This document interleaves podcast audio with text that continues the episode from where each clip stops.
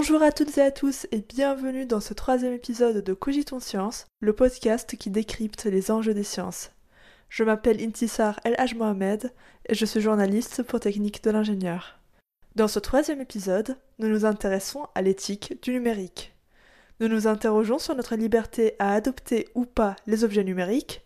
Nous nous intéressons aussi à l'innovation numérique responsable, au fonctionnement des comités d'éthique, mais aussi au biais des algorithmes ainsi qu'aux réseaux sociaux et les fake news. Pour répondre à ces questions, je reçois Christine Balaguet et Jean-Gabriel Ganassia. Christine Balaguet est professeure à l'Institut Mintelecom Business School, elle est titulaire de la chaire Good et Jean-Gabriel Ganassia est professeur d'informatique à Sorbonne Université et président du comité d'éthique du CNRS. Compte tenu de la pandémie de Covid-19, nous avons choisi d'enregistrer cet épisode en distanciel afin de préserver la santé de toutes et tous. Pour commencer, Jean-Gabriel Ganassia, est-ce que vous pouvez nous expliquer un peu les objectifs du COMET, le comité d'éthique du CNRS Quels sont vos axes de travail? Le comité d'éthique du CNRS est euh, un organe consultatif indépendant qui euh, se saisit d'un certain nombre de questions ayant trait à l'éthique des sciences en général. Par exemple, aux questions relatives aux liens d'intérêt, aux questions relatives à ce qu'on appelle les fake news ou la post-vérité. Hein, et dernièrement, par exemple, nous avons travaillé sur la notion de principe de précaution pour euh, se demander en quoi euh, les sciences sont concernées dans euh, cette idée un peu particulière que certains sujets de recherche doivent être stoppés ou, certaines directions de la technologie doivent être arrêtées parce que les dangers à long terme pour l'espèce humaine en général, pour euh, les futures générations, sont telles que euh, ça n'est pas possible. Et la difficulté du principe de précaution, c'est qu'il se distingue du principe de prévision.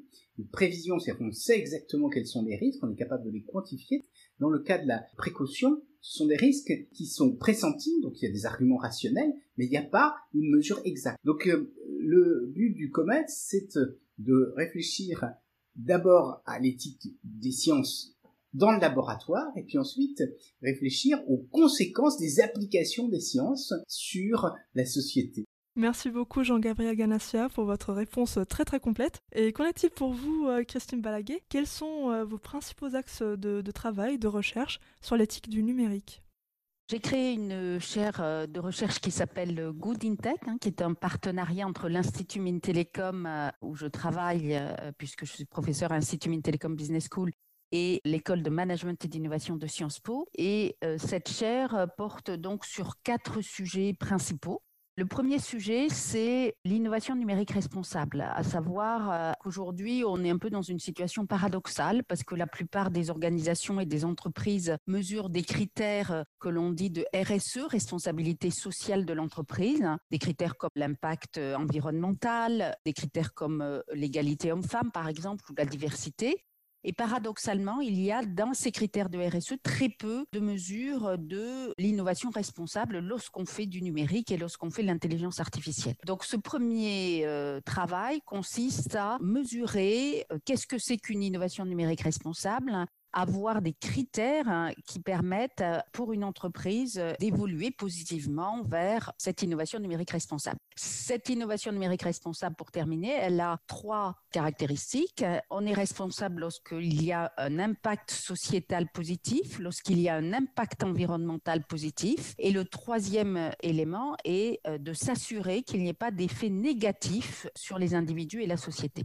Le deuxième champ de travail, c'est euh, ce courant international euh, très fourni aujourd'hui autour de l'éthique de l'intelligence artificielle, avec euh, plus spécifiquement dans nos travaux des avancées sur les questions d'explicabilité, d'interprétabilité des algorithmes, des travaux sur les questions des biais des données et puis également sur comment on peut imaginer des algorithmes plus justes, c'est-à-dire moins discriminants, on pourra y revenir deux autres axes. Euh, un axe qui s'appelle repenser les futurs, c'est-à-dire comment on peut imaginer un monde connecté demain qui soit euh, acceptable, désirable pour les individus.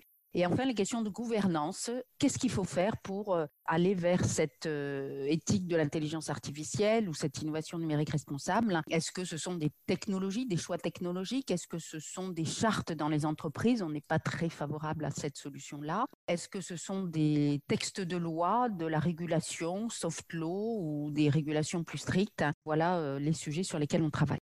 Merci beaucoup euh, Christine Balaguer. Nous allons euh, un peu plus tard revenir en détail euh, sur l'essentiel de vos travaux. Et, maintenant, on va s'interroger sur des choix individuels.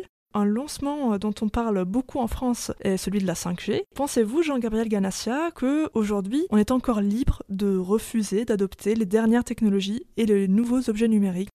Deux questions. Est-ce que nous sommes individuellement libres? Est-ce que nous sommes collectivement libres?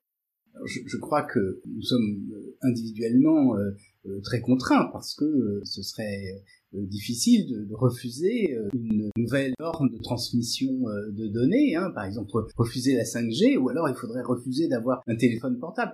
Il y a des gens qui essayent, par exemple, de refuser d'avoir une, une carte bleue, hein, mais c'est un, parcours extrêmement périlleux. Donc il y a bien sûr des héros hein, du monde moderne, mais on peut pas le demander euh, euh, collectivement, et je ne suis pas d'ailleurs sûr que ce soit très très utile. En revanche, collectivement, je pense qu'on peut faire des choix. Hein, mais bien sûr, pour cela, il faut que ces choix soient éclairés. Et je crois que notre rôle en tant que, en tant que scientifique ou, en tant qu'ingénieur connaissant les technologies, c'est d'éclairer la, la, population sur la nature de ces choix et, et les conséquences qu'il peut y avoir, parce qu'il ne faudrait pas que, euh, pour des raisons euh, un peu hasardeuses, hein, par exemple, je pense à la reconnaissance faciale, euh, que on s'engage dans un, un, moratoire ou un refus d'utilisation des technologies sous prétexte qu'il existe des risques. Il y a des risques qui sont patents, il faut tout mettre en œuvre pour éviter que ces risques correspondent à la réalité. On sait que la reconnaissance faciale est utilisée en Chine pour pister les individus, pour établir un, un score social, ce qu'on appelle le, le crédit social. C'est des choses qui certainement euh, seraient très peu populaires en France, hein, et ça fait très, ça fait une intrusion dans notre vie privée. Hein. Ce serait par exemple le fait que si vous vous promenez avec quelqu'un dans la rue, on sera capable de savoir euh, avec qui vous étiez, à quel moment et qu'est-ce que vous avez fait à, cette personne. Ça, c'est quelque chose qui est vraiment euh, insupportable. Mais c'est pas pour autant qu'il faudrait supprimer la reconnaissance faciale en, elle-même. Hein. Et, et, donc, je crois qu'il faut simplement bien comprendre comment est-ce qu'on peut maîtriser les technologies pour éviter que euh, leur usage ait des conséquences extrêmement délétères et contraires à nos choix collectifs. Donc pour répondre à votre question, hein, je crois qu'il y a deux aspects différents, les aspects individuels et les aspects collectifs. Les individus, ont part à la discussion, à la délibération collective, donc en ce sens-là, ils peuvent influer sur le collectif, mais en revanche, je pense que on a de moins en moins de, choix individuels parce que la technologie nous, baigne et que euh, ben, nous sommes pris, hein, en particulier avec le numérique, hein, dans un, univers et on ne peut pas refuser les choses comme celle-là. Donc le but, je ne crois pas que ce soit de se dresser en euh, héros contre les technologies. En revanche, c'est de prendre sa part dans l'espace public sur euh, la discussion relative à la façon dont on va utiliser, dont on va s'approprier ces technologies dans les différents pays. Merci Jean-Gabriel Ganassia. Christine Balaguer, toujours sur cette question des choix individuels, qu'en est-il des données personnelles et notamment euh, des données de santé? Quels questionnements éthiques et sans doute aussi euh, juridiques sont posés quand nos données personnelles sont traitées par des entreprises non européennes comme Microsoft Azure ou AWS alors, la question des données personnelles, ça a été le premier grand sujet adressé par la régulation, en particulier européenne, ces derniers temps, puisque en 2018, en mai 2018, un texte de loi fondamental en Europe a instauré un respect des données personnelles des individus par n'importe quel traitement de données. Donc, ce texte de loi s'appelle le RGPD, Règlement européen des données, de protection des données, et évidemment, ce texte de loi va vers une meilleure protection donc oblige les entreprises euh, d'abord à stocker des données eh bien, euh, dans des serveurs euh, qui sont des serveurs protégés. Donc évidemment, de plus en plus d'entreprises hein, aujourd'hui préfèrent des clouds européens, par exemple, hein, pour assurer vraiment une protection des données. Alors évidemment, lorsqu'on est sur des clouds hors Europe et lorsque les données viennent de l'Europe, eh bien les sociétés de cloud doivent quand même au même niveau protéger les données, mais il est clair que lorsqu'on utilise des serveurs en Europe, on a une assurance supplémentaire. Donc il y a la question du stockage des données. Il y a également une obligation d'anonymiser des données lorsqu'on est sur des données personnelles. Cette question d'anonymisation qui est une question technique Aujourd'hui, c'est encore un grand enjeu. La plupart des techniques euh, d'anonymisation aujourd'hui ne permettent pas complètement d'anonymiser des données. Ça veut dire que, par exemple, sur des données de santé, eh bien, on peut imaginer euh, retrouver l'individu puisque plus des techniques d'anonymisation se développent, plus des techniques de réidentification se développent. Donc la course vraiment devient très problématique. Donc on utilise de la pseudonymisation ou d'autres technologies, mais il y a un vrai enjeu aujourd'hui vraiment d'anonymiser les données. Donc beaucoup d'entreprises, hein, beaucoup d'organisations disent anonymiser les données, c'est euh, pas tout à fait vraiment une complète anonymisation. Ensuite, donc toujours dans ce RGPD, il y a évidemment euh, euh, la privacy by design, c'est-à-dire qu'on doit, euh, lorsqu'on développe un service, un produit, intégrer la protection des données ben, dans le produit lui-même, hein, dans la, la, définition du produit lui-même. Donc ça, c'est quelque chose qui a quand même, je dirais, énormément évolué depuis 2018. Hein. La plupart des organisations, des entreprises ont été obligées de se mettre sous le régime du RGPD et ont mis en place hein, beaucoup d'actions pour respecter ce RGPD, en particulier aussi la création d'un poste qu'on appelle le DPO, hein, le Data Privacy Officer dans les entreprises, qui doit gérer hein, ces questions de, respect du RGPD. Et puis dans le RGPD, il y a quelques éléments sur les traitements de données hein, qui doivent aussi respecter ces données personnelles, mais c'est là où on en arrive à la limite du RGPD puisque le RGPD porte assez peu sur euh, la protection des données que l'on peut demander dans le cadre d'algorithmes en particulier d'intelligence artificielle. Je prends un exemple. Euh, lorsqu'on fait l'intelligence artificielle, on a des modèles qui sont des modèles d'apprentissage. Donc, euh, ces modèles apprennent sur les données. Hein. on a une première base de données et puis ensuite, plus on nourrit le système, plus le système va apprendre des données. Et donc, euh, dans le RGPD, il n'y a pas, par exemple, de consentement des utilisateurs à l'apprentissage sur les données. Ça veut dire qu'il n'y a pas de protection de l'individu contre le fait qu'une machine apprenne de plus en plus sur cet individu. Et donc, ça veut dire qu'aujourd'hui, quand même, il est nécessaire, hein, pour euh, des raisons d'intelligence artificielle qui vont très loin dans la, connaissance d'un individu, dans l'utilisation des données, il est quand même euh, important euh, de, réfléchir à ces questions d'éthique de l'intelligence artificielle, voire de, régulation. Alors pour terminer sur le RGPD, le RGPD quand même, c'est toutes les entreprises se sont mises à, implémenter ce règlement parce que si elles ne le respectent pas, c'est 4% du chiffre d'affaires mondial, ce qui est quand même en termes d'amende, hein, ce qui est quand même un chiffre particulièrement élevé. Et on a vu la CNIL euh, ne pas hésiter à, effectivement, euh, je dirais, investiguer un certain nombre d'entreprises et, mettre des amendes à un certain nombre d'entreprises sur ces questions. Merci Christine Balaguet. Selon vous, Jean-Gabriel Galassia, est-ce que la vulgarisation et les campagnes de sensibilisation ne devraient pas faire partie intégrante des missions qui devraient être mises en œuvre en vue d'un monde numérique plus éthique? Je ne sais pas si on peut parler d'un monde numérique plus éthique. Ce qui est éthique, c'est la réflexion qui va conduire à euh, euh, développer des technologies dans un certain sens.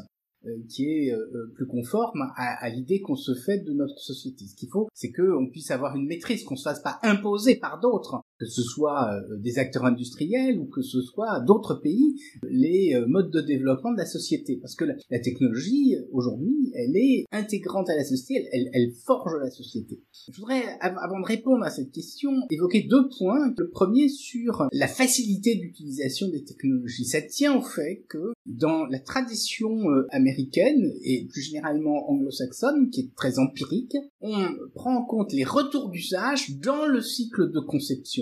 Hein, c'est-à-dire qu'il y a une organisation industrielle qui donne le, privilège à ces modes d'appropriation des, technologies. Pour le dire autrement, hein, puisque là c'est un, journal sur l'ingénieur, hein, dans la, tradition française, elle est plutôt hiérarchique.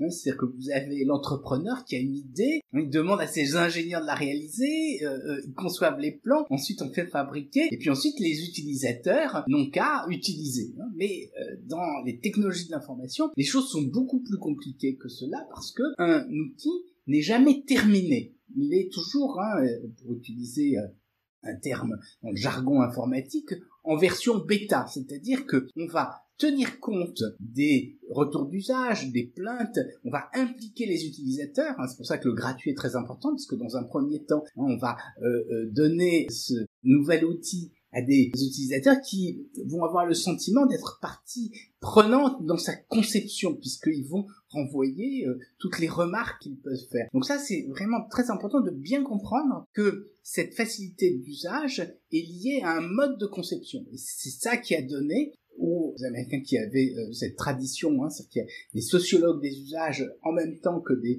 gens qui fabriquent, c'est ça qui leur a donné un poids aussi important. Pour le dire autrement, hein, euh, vous vous souvenez des premiers ordinateurs, hein, qui avaient des écrans verts, hein, qui étaient extrêmement difficiles d'usage, et le, le, le, génie de Don Norman, hein, qui a été d'abord chez Xerox et qui ensuite a importé les, les technologies qu'il avait développé euh, chez Apple, ça a été justement hein, de euh, développer des outils pour tout le monde. C'est-à-dire qu'on n'a pas besoin de mode d'emploi pour les pour les utiliser. On n'a pas besoin d'être très compétent pour se servir d'un ordinateur. Ben, c'est exactement ce qui s'est fait avec beaucoup de technologies de l'information, ce qui explique qu'il est, il est difficile de résister, hein, parce que hein, vous avez quelque chose qui au départ est gratuit et qui en plus est extrêmement facile d'utilisation, extrêmement agréable. Hein, euh, un technologue américain qui s'appelle Jaron Lanier expliquait que c'est un peu comme le chant des sirènes, hein, c'est-à-dire que c'est, un chant si suave qu'il est impossible de résister, hein, parce que c'est quelque chose qui vous, qui vous séduit. Donc ça, ça, c'est le premier point. Le deuxième point qui est important sur ces technologies de l'information, c'est que ce sont des technologies de, communication.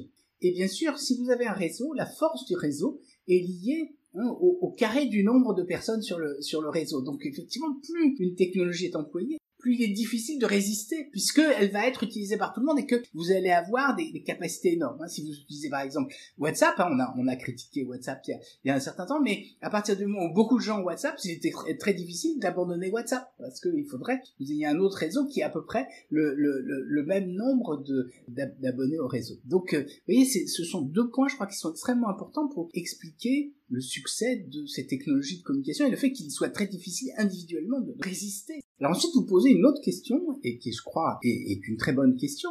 Comment est-ce qu'on peut éduquer la population pour que les gens comprennent les risques qui sont inhérents à l'emploi d'un certain nombre de technologies et en même temps les avantages qu'il peut y avoir à l'emploi d'autres d'autres technologies. Donc effectivement, c'est notre devoir, hein, je crois, en tant que, que ingénieur, que scientifique, de euh, promouvoir ce type de débat, ce type de discussion. Hein, au début de, l'informatique, personne n'avait conscience hein, des dangers pour la vie privée hein, euh, de, de, de, certains usages ou euh, des risques de piratage des informations. Et bien sûr, il faut que euh, ces questions mûrissent, ça veut dire qu'il faut qu'il y, ait des, des débats publics. Mais il ne s'agit pas de se substituer à la population pour réfléchir à la place de la population, il ne s'agit pas d'imposer des, des, règles en disant ben, ça c'est bien, ça ce n'est pas bien, mais collectivement de se demander euh, euh, comment est-ce qu'on peut faire hein, pour utiliser les choses d'une façon qui soit positive, qui soit en accord avec l'idée qu'on se fait de notre vie collective, parce qu'il y a des choix, des choix par exemple plus de vie privée, plus de sécurité. Hein, je pense que ce sont des compromis qui sont nécessaires. On ne peut pas avoir uniquement la protection de la vie privée, parce qu'on aurait des effets extrêmement délétères. On ne peut pas avoir uniquement la sécurité, ça on imagine ce que c'est. Hein.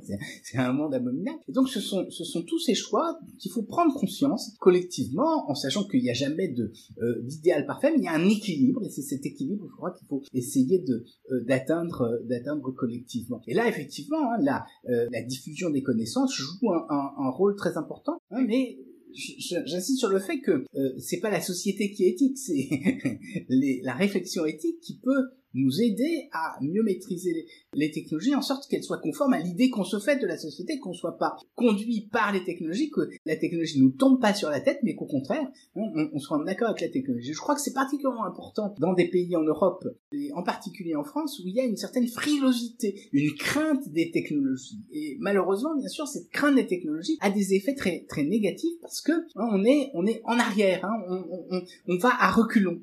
C'est ce qu'on voit par exemple en Europe. Hein, vous avez vu hein, le, le, livre blanc hein, qui a été euh, rédigé sur l'intelligence artificielle. Dans ce livre blanc, il n'y a que des, des réticences, que des limites à l'usage des technologies. Or, euh, si on veut vraiment faire du nouveau, il faut pas simplement craindre. Hein, bien sûr qu'il faut, il faut se méfier de, de ce qu'il y a, mais il faut aussi se demander mais qu'est-ce qu'on a à gagner avec toutes ces technologies? Et là, je crois qu'il y a quand même beaucoup de choses qui sont extrêmement positives. Il y a, par exemple, dans le domaine de la santé, hein, on n'a pas simplement à craindre que les données de santé soient utilisées, mais on peut euh, espérer que grâce à l'intelligence artificielle, on va trouver des corrélations qui aideront à mieux comprendre les euh, origines d'un certain nombre de euh, maladies. Merci beaucoup Jean-Gabriel Ganassia pour votre réponse. Je reviens à présent vers vous, Christine Balaguet. Alors, un peu plus tôt, vous aviez évoqué des outils de mesure, des indicateurs d'innovation numérique responsables. Où en êtes-vous aujourd'hui et sous quelle forme se manifestent ces indicateurs que vous avez évoqués? Alors, innovation numérique responsable, je l'ai un tout petit peu défini euh, tout à l'heure, hein, dans le sens où on a trois critères. Une innovation numérique responsable, c'est lorsqu'on développe des technologies hein, dans des services, dans des produits, donc nouveaux, ça c'est le terme innovation. Numérique, c'est basé sur des technologies. Et responsable, c'est aujourd'hui trois critères. La technologie doit avoir un impact positif sur la société. La technologie doit avoir, doit prendre en compte le fait qu'elle n'impacte pas négativement l'environnement. Alors, une question qui se pose par exemple sur l'intelligence artificielle euh, aujourd'hui, c'est euh, le fait qu'il euh, faut énormément d'énergie dans les serveurs pour faire tourner un algorithme d'intelligence artificielle. Hein. Vous avez un article qui est sorti du MIT en 2019 qui montre que entraîner avec du machine learning un algorithme, un seul algorithme, eh bien, est plus polluant pour la planète que faire plusieurs allers-retours en avion entre New York et Los Angeles. Hein. Donc, on, accuse toujours l'aérien, mais l'intelligence artificielle, eh bien, contribue aussi à, à, la pollution de la planète. Donc, on va mesurer l'impact environnemental, et donc il faut que cet impact environnemental ne soit pas négatif en termes de gaz à effet de serre. Et puis, enfin, il faut s'assurer que la technologie, ça c'est le troisième critère de l'innovation numérique responsable, la technologie n'impacte pas négativement la société. Alors, pour revenir à l'exemple sur le recrutement que je citais, un impact négatif, c'est un algorithme de traitement de CV ou de traitement de vidéo euh, dans le cas de candidature qui euh, serait discriminant. Donc là, on a un impact évidemment négatif. Donc euh, voilà ce qu'on appelle, nous, l'innovation numérique responsable. Et donc on va regarder hein, sur les critères de, SDG, là, de, Sustainability euh, Development Goals, qui sont ces 17 critères de, l'ONU, eh bien, quels sont les, effets de l'algorithme euh, sur ces différents critères. Hein. et donc il faut que les effets sociétaux soient positifs, non négatifs, et il faut que l'impact environnemental soit également positif paradoxalement, la RSE à l'heure actuelle, ça s'appelle responsabilité sociale des entreprises. Alors vous voyez dans les rapports individuels, euh, les rapports annuels, pardon, de la plupart des entreprises, euh, toute une partie maintenant sur la responsabilité sociale, ce que fait l'entreprise, etc la plupart des critères de RSE, encore une fois, portent plutôt sur euh, ce que fait l'entreprise en termes de limitation d'effets carbone ou de donc d'impact environnemental, ou alors euh, la question de l'égalité homme-femme, de la diversité euh, au sein de l'entreprise, des profils au sein de l'entreprise, etc. Et donc le paradoxe, c'est qu'on est dans un monde hyper connecté et il y a très peu de critères, ça commence à bouger, mais il y a quand même très peu de critères dans ces critères de RSE qui portent sur est-ce que lorsque je fais de l'IA, de l'intelligence artificielle, est-ce que je, lorsque je fais de l'innovation numérique, qui bouleverse les métiers, les marchés, euh, qui bouleverse, euh, on, le voit aujourd'hui avec le confinement, nos manières de travailler, eh bien, euh, est-ce que je le fais de manière responsable au sens finalement RSE donc, il faut absolument aujourd'hui que ces critères de mesure de l'innovation numérique responsable rentrent dans la RSE, qu'on puisse évaluer les entreprises sur des critères mesurables qui montrent qu'en fait, ils innovent, ils utilisent les technologies dans un sens positif pour les humains et la société, et non pas dans un sens négatif. Je reviens à mon exemple du recrutement, par exemple, des effets de discrimination, mais, il y en a d'autres. Hein. Ça peut être évidemment euh, des, effets d'addiction des technologies, ça peut être des effets de, surveillance, euh, on parlait des données personnelles tout à l'heure, surveillance des individus, avoir trop de données sur, sur ses clients, etc., etc. Et comment faire, Madame Balaguer, pour que les algorithmes soient moins discriminants? Je pense notamment à un algorithme qui était utilisé par les assureurs aux États-Unis dans le milieu médical et qui favorisait le traitement des patients blancs au détriment des patients noirs. L'algorithme dont vous parlez, c'est une publication qui a été euh, faite dans Science, hein, donc qui est une revue scientifique euh, la plus reconnue, je dirais, au monde, euh, en 2019, qui montre qu'en fait, l'algorithme utilisé non pas par les médecins, mais un algorithme utilisé par les assureurs du système de soins aux États-Unis, cet algorithme effectivement sous-estimait les maladies des populations noires hein, et donc au final permettait un accès aux soins plus importants aux populations blanches qu'aux populations noires, donc avec un effet de discrimination. Et dans ce papier, il y a aussi le fait que euh, l'auteur euh, essaie de, de, de, rétablir l'algorithme, de débiaiser l'algorithme, et dans ces cas-là, il arrive au résultat suivant, plutôt que d'aider 20% des populations noires, il aiderait cet algorithme d'assurance de soins presque 50% des populations noires américaines. Donc un changement tout à fait radical. Alors sur cet exemple très précis, parce que là, sur, ces, questions de discrimination, on ne peut pas trop généraliser, sur cet exemple très précis, eh bien, la, discrimination liée à l'algorithme, elle vient du biais d'un usage de données.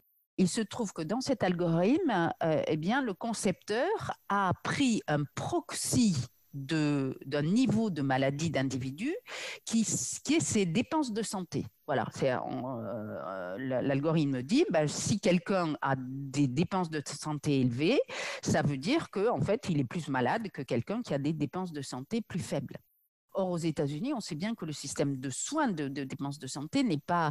Euh, il y, a, tous les systèmes médicaires, etc. Hein, c'est pas comme en France, c'est pas public, c'est pas gratuit. Et donc, évidemment, les dépenses euh, reflètent l'effet euh, du système de soins américain, où en fait, il faut avoir de l'argent pour payer un système de soins. Et donc, cette donnée qui est prise dans l'algorithme reflète en fait tout simplement une discrimination qui existe déjà dans le système de soins américain et que reproduit donc l'algorithme. Alors euh, évidemment, euh, c'est très intéressant parce qu'on voit bien que là, l'effet de discrimination, c'est pas un effet du traitement de l'algorithme, c'est juste un effet de la donnée qu'on a mis en entrée dans l'algorithme, qui est un proxy de la donnée réelle. Et d'ailleurs, dans l'article, l'auteur recalcule précisément euh, l'état de santé des populations noires par rapport aux populations blanches. Il reprend d'autres données pour estimer le fait que les gens soient malades. et on voit qu'effectivement, quand on utilise d'autres données, on n'a pas du tout les mêmes résultats. Ces effets de discrimination des algorithmes, ils viennent de deux euh, parties. Soit ils viennent de l'algorithme lui-même, du traitement, de l'apprentissage, hein. soit ils viennent, et c'est souvent la majorité des cas, de la base de données qui rentre dans l'algorithme. Et on sait aujourd'hui hein, euh, qu'il y a beaucoup de biais euh, possibles dans les données. Alors, je veux, sans être trop technique, hein, euh, mais on peut, par exemple, dans une base de données, ne pas représenter, toute la population correctement. C'est-à-dire, on va avoir des qu'on appelle des, variables omises. Hein. Ça crée évidemment un premier biais des données. Si, par exemple, vous voulez refléter l'ensemble de la population américaine, que vous avez très peu de noirs euh, dans population noire dans votre base de données, bah, votre algorithme, il va être évidemment biaisé à la fin. On a aussi des biais de sélection. Hein. Lorsqu'on sélectionne dans une base de données générale euh, un échantillon, là, on va avoir évidemment un biais de sélection. Et puis, le biais d'endogénéité, c'est lié au, principe même de l'algorithme. C'est-à-dire qu'on suppose que le comportement futur des individus est le même que leur comportement passé. Et donc, euh, évidemment, lorsqu'on a euh, des données passées, biaisées déjà, qui comportent un biais, eh bien, on va le reproduire dans le comportement futur. Par exemple, hein, toutes les techniques de Natural Language Processing aujourd'hui, de NLP, sur les traitements de texte, se basent sur des bases de données euh, pour faire de l'apprentissage, qui sont des bases de données qui ont plein de biais de genre. Hein. Par exemple, euh, euh, on dit toujours messieurs et mesdames, etc. Donc les hommes passent toujours en premier dans le, langage historique. Et donc on va reproduire hein, ces biais simplement par l'usage de ces données de départ. Donc il y a un gros focus aujourd'hui dans l'éthique de l'intelligence artificielle sur le fait de travailler la base de données qui rentre dans l'algorithme et de vérifier qu'il y ait le moins de biais possible dans cette base de données. Merci beaucoup euh, Christine Balaguet pour vos explications. Jean-Gabriel Ganassia, il n'y a pas que les, algorithmes discriminants, il y a aussi euh, d'autres qui auront peut-être un jour vocation à remplacer ou à faire le boulot de journaliste. Je pense en particulier à l'algorithme GPT-3, le Guardian utilisé pour écrire un article. Quelles sont, selon vous, euh, Jean-Gabriel Ganassia, les interrogations éthiques que ces technologies soulèvent? Vous, avez peur peut-être pour votre euh, votre métier, pour le futur de votre oui, pour mon poste. voilà, c'est ça. Alors, n'ayez pas d'inquiétude parce que à l'oral, pour l'instant, euh, euh, il n'y a pas de bons intervieweurs automatiques, hein, parce que ça demande tout un tas de qualités, hein, de etc. Alors, de façon plus générale, la question qui se pose porte sur la substitution des machines aux hommes. C'est-à-dire que on peut craindre, et on le craint depuis très longtemps, on le craint avant l'intelligence on le craint depuis euh, des, siècles, hein, que la technologie transforme le travail et rende un certain nombre d'activités caduques, hein, qu'on puisse euh, euh, s'en passer. Vous vous souvenez peut-être, il y a un siècle, hein, et on n'a pas pu le fêter à cause du Covid, le mot robot a été inventé. C'est une pièce de théâtre qui a été écrite par un dramaturge tchèque qui a inventé le terme robot, du terme robe, hein, qui veut dire esclave en tchèque, hein, ce sont des petits travailleurs artificiels. Et si vous lisez cette pièce jusqu'au bout, vous voyez exactement la situation que beaucoup craignent aujourd'hui, à savoir que les machines travaillant à la place des hommes, elles gagnent en dignité, ce que les hommes perdent euh, euh, en dignité, tout d'un coup, elles vont se substituer aux hommes, ça va être la fin de l'humanité. Donc, est-ce que effectivement les machines nous remplacent? Alors, c'est une vieille question, mais ça ne correspond pas tout à fait à la réalité. C'est que même l'apprentissage machine ne se substitue pas aux hommes. On a vu qu'il y a des tâches qui peuvent être exécutées par des machines. Ces tâches, elles sont inspirées de l'activité humaine. Par exemple, vous voyez, on, a aujourd'hui dans des domaines médicaux hein, le fait qu'on va prendre de la connaissance des experts, ça va nous fournir un certain nombre d'exemples et à partir de ça, hein, on va avec l'apprentissage machine, extraire l'essence de cette connaissance médicale, mais qui va servir à une petite tâche. Par exemple, en dermatologie, on est capable aujourd'hui de déterminer à partir d'une photo le caractère pathogène d'un grain de beauté. Et on le fait mieux que des dermatologues. Mais est-ce que ça veut dire qu'on se substitue aux dermatologues Non, parce que il faut d'abord savoir qu'il y a une lésion et donc prendre une photo à cet endroit-là, et la lésion, c'est le coup d'œil du dermatologue. Et puis ensuite, une fois que on a déterminé euh, le fait que cette lésion est problématique, il faut la prendre en charge, hein, faire l'exérèse, éventuellement euh, soigner, etc. Donc ça montre bien que ce qui se produit aujourd'hui, c'est que vous avez un certain nombre de tâches. En général, un métier, c'est plusieurs tâches. Certaines de ces tâches peuvent être automatisées. Alors ça change en partie le métier parce qu'il faut être capable de prendre en charge les automatismes dans l'exercice du métier, mais ça ne supprime pas le métier. Ça peut le faire évoluer parce que peut-être que son exécution sera plus rapide. On aura peut-être besoin de moins de moins de personnes. Oui, par exemple, la traduction automatique, ça va pas supprimer les traducteurs parce qu'on n'imagine pas une machine traduire du Holderlin de façon automatique, mais ça peut alléger la du traducteur ce qui veut dire que tout un tas d'activités comme la traduction des modes d'emploi, qui n'était pas très intéressante, mais qui était le pain quotidien du traducteur, va être effectué ou en tout cas considérablement utilisé par euh, l'utilisation de machines. Alors ça pose deux questions, effectivement. L'évolution de l'emploi, c'est-à-dire qu'il y a des emplois qui seront peut-être moins, on aura peut-être besoin de moins de traducteurs, hein, mais ça veut dire en même temps que on demandera plus d'intelligence en traducteur, hein, et puisque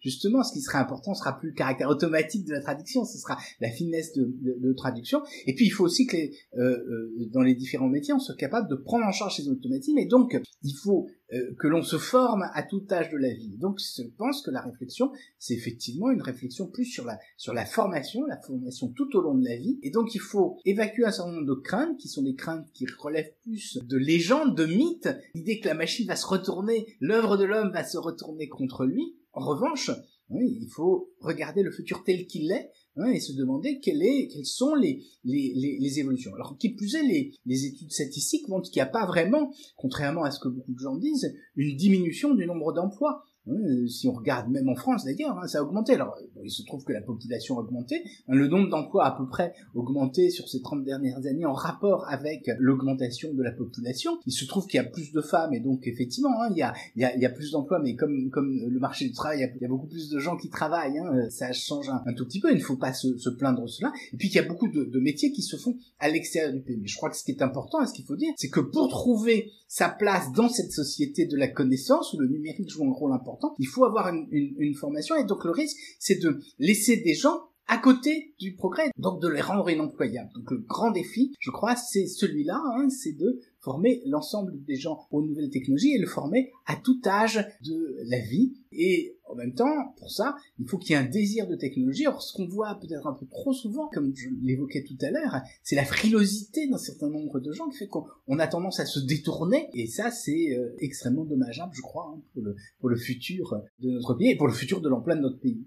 Merci beaucoup euh, Jean-Gabriel Ganassia pour votre réponse. En parallèle, la pandémie leur a montré qu'il y a eu une déferlante de fake news sur les réseaux sociaux et ceci a poussé les plateformes à durcir leurs règles d'utilisation. Christine Balaguer, est-ce que c'est ici une discussion qu'il faut avoir euh, en, gardant en tête euh, une réflexion éthique? Alors, bah, c'est par définition, c'est non éthique hein, en fait. Donc, on est complètement dans, évidemment des stratégies non éthiques. Lorsqu'on veut diffuser massivement des fake news pour, euh, je dirais, manipuler l'opinion, eh bien, on est dans une situation qui est totalement non éthique. Et le premier à avoir subi d'ailleurs euh, la réaction des, plateformes, ça a été Donald Trump, puisque Donald Trump, eh bien, a, euh, le 4 novembre 2020, a diffusé plusieurs tweets disant l'élection est truquée, les résultats sont faux, etc., etc. Eh bien, aujourd'hui, il y a deux règles mises en place par les plateformes. La première, c'est que on ne peut pas diffuser de fake news pendant une période électorale. La deuxième, on ne peut pas diffuser des fake news qui peuvent porter atteinte à la vie d'un individu. Donc ça veut dire que dans le premier cas, par exemple, eh bien, Donald Trump ayant récidivé dans le fait de dire les élections sont truquées, on était en pleine élection présidentielle américaine, eh bien, Donald Trump a eu son compte Twitter supprimé parce qu'il avait enfreint plusieurs fois les règles du réseau social. Et ces règles, elles sont vraies sur Twitter, sur YouTube, sur Facebook, sur Instagram, etc. Donc, euh, euh, je dirais, le, les gens qui sont non éthiques dans leur comportement, ou qui diffusent des fake news, ou encore plus, hein, qui développent des technologies de deepfake, eh bien, euh, sont des gens qui, par définition, n'ont pas de démarche éthique. Hein. et donc, la deepfake en particulier, c'est vraiment construire des algorithmes d'intelligence artificielle, c'est utiliser une technologie à des fins totalement non éthiques. Hein. On peut penser la même chose du nucléaire hein, qui a été utilisé pour faire aussi des bombes et tuer des populations. Dans tout progrès technologique ou dans tout progrès scientifique, on peut utiliser ce progrès à des fins positives pour l'humanité et évidemment à des fins négatives. Donc euh, c'est complètement en lien avec le sujet puisque le sujet c'est comment on peut être plus éthique lorsque lorsqu'on utilise l'Internet, lorsqu'on utilise des technologies, lorsque on fabrique de l'intelligence artificielle. Donc évidemment, là, il faut surtout pas faire de deepfake et il faut tout faire pour lutter contre les deepfakes. Et donc on a aussi des technologies d'IA qui permettent d'identifier les deepfakes. Donc euh, vous voyez, qui permettent euh, de lutter contre des dérives de l'intelligence artificielle qui fabriquent des deepfakes. Donc on est dans un processus aujourd'hui où c'est ce qu'on défend dans cette chaire Good in Tech, hein, pour euh, reparler du sujet de tout à l'heure. On dit Good in Tech, ça c'est pas tech for good, hein, c'est pas les technologies juste qui font du bien à la planète, c'est good in tech, c'est on doit penser la technologie comme avec, euh, euh, comme ayant un impact positif sur la société, pas d'impact négatif et pas d'impact environnemental. Vous prenez une deepfake, c'est tout l'inverse. Hein. ça n'est que de la manipulation de l'opinion, c'est un impact environnemental majeur parce que c'est beaucoup de données d'apprentissage et des machines, des, des, des, des algorithmes qui tournent constamment et donc des effets sur la société qui sont très très négatifs. Merci beaucoup pour votre réponse, Christine Balaguer. Et à présent, Christine Balaguer, Jean-Gabriel Ganassia, auriez-vous des ressources à conseiller à nos auditeurs euh, pour approfondir ce sujet en particulier, celui de l'éthique du numérique?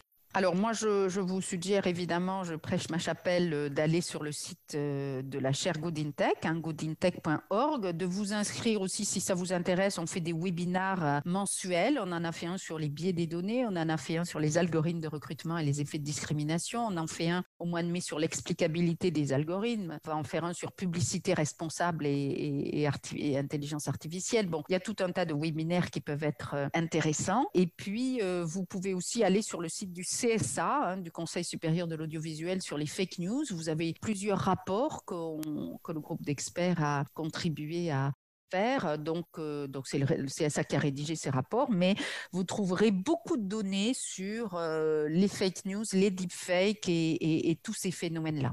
Et qu'en est-il pour vous, Jean-Gabriel Canassia conseiller des rapports qui ont été euh, rédigés euh, et qui se trouvent à la fois sur le site du comité d'éthique du CNRS hein, ou euh, sur le site de la CERNA hein, ou sur le site du CNP-EN, hein, comité national pilote d'éthique du numérique, qui est un, une espèce de collège du Conseil consultatif national euh, d'éthique pour les sciences de la vie et de la santé, mais qui est consacré au numérique et qui va peut-être prendre son indépendance en tant que comité d'éthique, hein, alors que jusqu'à présent il n'était que euh, un appendice justement du, conseil du comité consultatif national euh, d'éthique. et puis je, crois qu'il y a un certain nombre de, de rapports hein, et un certain nombre de, de comités d'éthique internationaux qui se sont réunis, mais là je voudrais mettre en garde, c'est-à-dire que je, je crains que beaucoup de ces comités d'éthique sur les comités de régulation. Et il me semble important de dire en conclusion ici que l'éthique c'est une réflexion, c'est un, mouvement, c'est un questionnement, mais ça n'est pas simplement un certain nombre d'articles de droit et de, contraintes. On ne peut pas se satisfaire du fait que on est obéi aux règles. Je crois que le numérique change la société, les choses sont nouvelles et on peut pas dire a priori que euh, les choses vont être conformes aux règles. Je vais prendre un exemple hein, que on a beaucoup calqué l'éthique du numérique sur la bioéthique. À mon sens, c'est une erreur parce que c'est très différent. Hein. Dans le cas de la bioéthique, hein, on a euh, un patient, on, on, on, a des, vieux principes, ce sont les principes d'Hippocrate qu'on a complété après la deuxième guerre mondiale avec les, les questions d'autonomie. et en particulier, il y a un compromis entre la bienfaisance et la non malfaisance. Hein, C'est-à-dire qu'on essaye de faire quelque chose qui va pour le bien et qui n'est pas mauvais. Avec le numérique, c'est extrêmement difficile parce que comment pouvez-vous dire que les réseaux sociaux sont bons ou qu'ils ne sont pas mauvais. C'est-à-dire qu'il y a des choses qui sont bonnes dedans et il y a des choses qui sont mauvaises. Et il faut se prémunir contre les euh, usages mauvais. Et donc pour ça, eh il faut transformer les technologies en sorte que elles soient conformes à ce que l'on souhaite qu'elles soient. Et donc je crois qu'il faut voilà pas se satisfaire de formules toutes faites, pas se satisfaire de règles, mais essayer de réfléchir en permanence, hein, avoir l'esprit aux aguets pour se demander comment faire en sorte pour que euh, demain euh, soit euh, meilleur avec les technologies. Un très grand merci à vous deux, Christine Balaguet et Jean-Gabriel Ganassia. Merci à toutes et à tous d'avoir écouté le troisième épisode de Cogitons Science. Un grand merci également à nos invités Christine Balaguet, professeure à l'Institut Telecom Business School et titulaire de la chaire Good in Tech, et Jean-Gabriel Ganassia, professeur d'informatique à Sorbonne Université et président du comité d'éthique du CNRS. Vous retrouverez toutes les ressources citées par nos invités dans la description de l'épisode ou sur le site web du magazine d'actualité de technique de l'ingénieur. Cogitons Science est un podcast produit et réalisé par Technique de l'ingénieur. Et pour ne louper aucun épisode, abonnez-vous dès maintenant sur votre plateforme d'écoute préférée. Cet épisode a été réalisé en compagnie d'Alexandra Vépierre. Le générique a été créé par Pierre Ginot. On vous donne rendez-vous lundi 7 juin pour un nouvel épisode. Il sera le premier de notre deuxième mini-série. A bientôt